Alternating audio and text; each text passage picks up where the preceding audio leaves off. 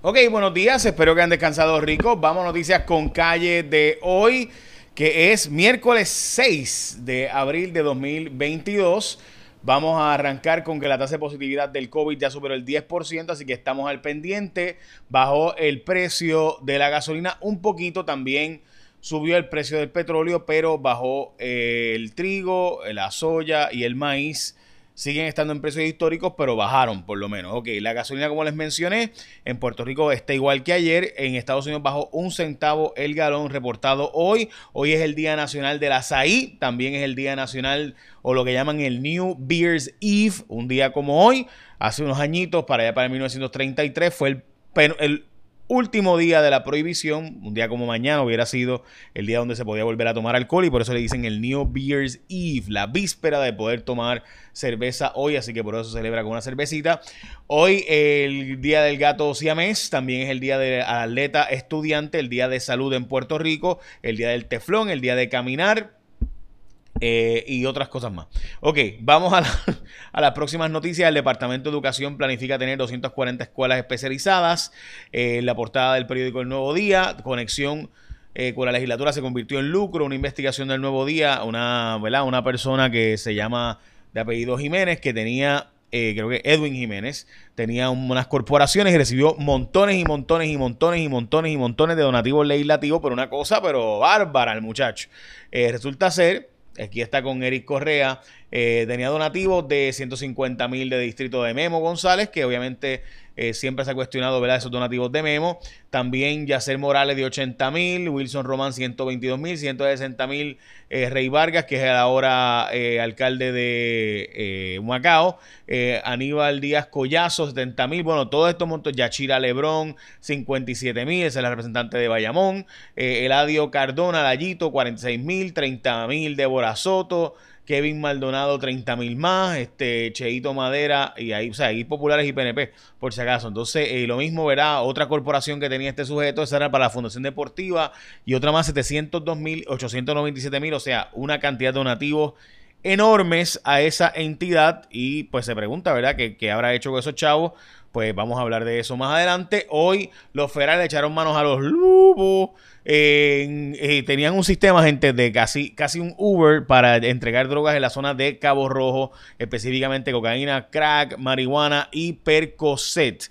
Ok, eh, hoy también eh, estamos al pendiente de lo que va a pasar con los contratistas de la Cámara que cobraban dos veces información que hace los relucir. La oficina de asesores del presidente de la Cámara dice que el pasado cuatrienio eh, hubo donativos eh, a Johnny por ejemplo, perdón, donativos no, hubo pagos eh, dobles a diferentes funcionarios, supuestamente le daban servicios a Johnny Méndez y a otro legislador también, y le pagaban doblemente. El Partido Popular se va a reunir después de Semana Santa sobre la candela por el proyecto 693. Dicho sea de paso, se le preguntó a Jennifer González por mi producción sus expresiones sobre el proyecto 693. No contestó, le contestó a primera hora sobre este asunto. Eh, bueno, le contestó, le estaba hablando del tema de, la, de su boda y entonces le preguntaron sobre este asunto también. Y la periodista Figueroa Rosa, Bárbara eh, Figueroa, eh, le hizo la pregunta sobre el tema del proyecto 693, dijo que no lo ha leído, eh, pero que ella típicamente la apoya a la vida, pero que no ha leído el proyecto, que lo quiere leer antes de emitir una opinión. Nosotros le hemos pedido desde la semana pasada expresiones sobre este proyecto y no lo ha hecho a pesar de que es republicana y se supone, ¿verdad?, que sea una persona que sea abiertamente eh, opine sobre estos temas y lleve la batuta incluso sobre estos temas, siendo ella alegadamente republicana y conservadora. Pero bueno, lo cierto es que ayer en Cuarto Poder sacamos la información de que sí se realizan abortos después de la semana número 22, de que sí se realizan eh, abortos eh, después de la semana hasta la 24 en clínicas abortivas en Puerto Rico y que después de esa fecha se hacen en hospitales sobre los cuales no hay registro eh, específicamente porque no hay un registro en los hospitales, que sí el Departamento de Salud debería pedirle un registro eh, a, a, los hospitales, pero hasta el día de hoy pues no lo hay. Así que eso, sí se dice que son mayormente, ¿verdad? Cuando el, el feto no es viable fuera del vientre materno, que se hacen estos abortos después de la semana número 22 y 24, eh, o cuando la vida de la madre corre peligro. Si este feto, eh, de hecho, el proyecto de ley provee para eso, es decir, el proyecto de ley provee que si el feto no es viable, se puede abortar, y también el proyecto de ley dice que si la madre corre peligro, también igualmente se puede abortar. Así que de nuevo, esa, eh, ¿verdad? Esa, eh, el proyecto de ley establecería una fecha. Eh, le planteamos a gente, ¿verdad? Diversas personas, cuál sería una fecha razonable para poder prohibir el aborto de en adelante y pues lo que plantean es que no hay una fecha cierta que debería ser abierto y una decisión del médico y la paciente. Esto pues según las investigaciones que hicimos y las entrevistas que hicimos ayer en el programa Cuarto Poder. Pero sin duda eh, la Cámara, o debo decir el Senado, va a tener una reunión, eh, o debo decir el Partido Popular va a tener una reunión sobre las expresiones del presidente del Senado diciendo que si es viable fuera del feto y no corre peligro la vida de la madre, es un asesinato lo que se está cometiendo. Así que estemos al pendiente porque esta reunión va a ser después de Semana Santa, que recuerden que es la semana que viene. Airbnb dice que ellos no tienen que ver con el aumento de venta de propiedades eh, y que ellos lo que hacen es proveer su servicio, que cualquier puertorriqueño puede meterse a la plataforma y que no tiene que ser eh, sectores ricos, ni acaudalados, ni nada por el estilo. Eh, de hecho, han subido el sueldo del jefe de turismo eh, de Puerto Rico, de promoción turística de Puerto Rico, Brad Dean, a 275 mil pesos su sueldo y le dieron un bonito de 75 mil dólares por supuestamente cumplir las métricas de aumento en Puerto Rico de turismo. Bueno.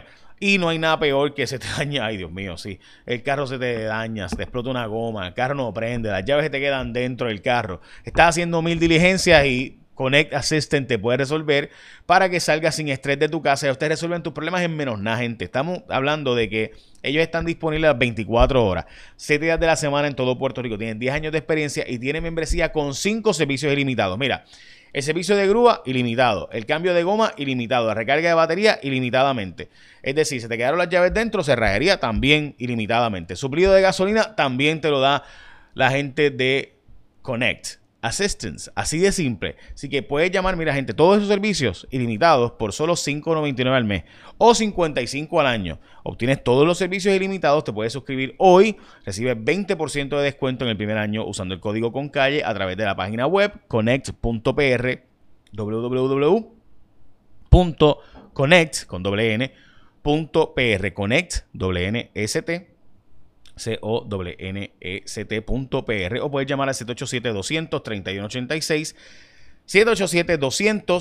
787-200-3186 con Connect Assistance. Escribí una columna hoy de en el nuevo día qué hacer para que los boricuas regresen a la isla. Voy a estar hablando de eso durante el día de hoy.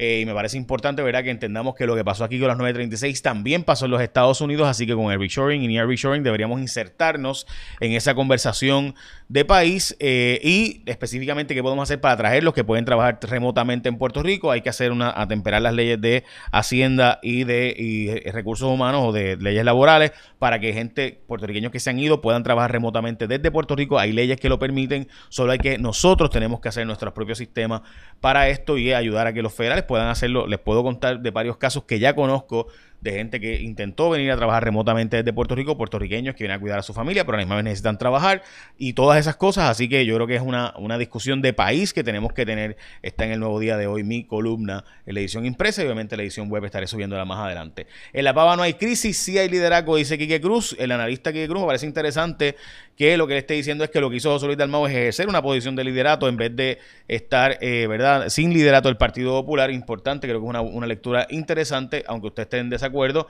Los propietarios de Salinas de Bahía Jobos, en el partido, debo decir, perdón, en, eh, la alcaldesa del Partido Popular, eh, le daba servicio y le hacía cuanta madre hay, pues ahora están a través del crimen buscando identificar los 20 dueños que se publicaron sus nombres en eh, noticel.com. El second booster, el segundo booster, sí ayuda para proteger contra las infecciones de Omicron, pero la protección dura bien poquito tiempo según un estudio de Israel. En Shanghai están defendiendo allá en China separar a los niños infectados de sus padres, aunque usted no lo crea.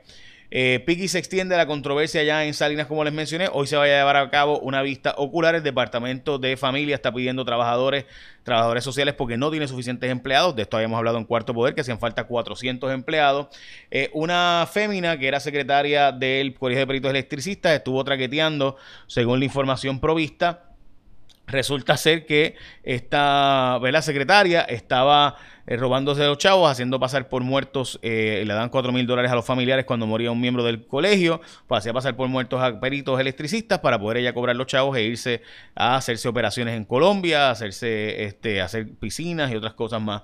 Y le daban unos chavitos también a la gente que le cambiaba los cheques. No hay suficiente personal para la red eléctrica ser en Puerto Rico reformada y cambiada, eh, así que hacen falta empleados. Está Puerto Rico pidiendo ayuda a República Dominicana y a España para que nos envíen eh, el peritos electricistas y, e ingenieros eléctricos y profesionales para poder restablecer el servicio eh, del sistema eléctrico de Puerto Rico. Esta es la portada del vocero de hoy, la portada de primera hora.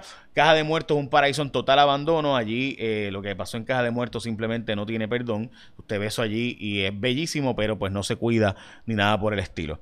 Eh, así que nada, básicamente esas son las noticias con calle de hoy. Recuerda que cuando tú sales de tu casa, tú quieres salir tranquilo y por eso vas a llamar al 23186 de Connect Assistance porque te dan hasta, escucha bien, por solo 5.99 al mes o 55 al año, te dan los 7 días de la semana, 24 horas del día en todo momento, te dan la membresía de 5 servicios ilimitados por 5.99 al mes o 55 al año. Puede ser servicio ilimitado de grúa, cambio de gomas, recarga de batería, se te quedan llaves dentro, pues cerrajería para que te abran el carro, suplido de gasolina.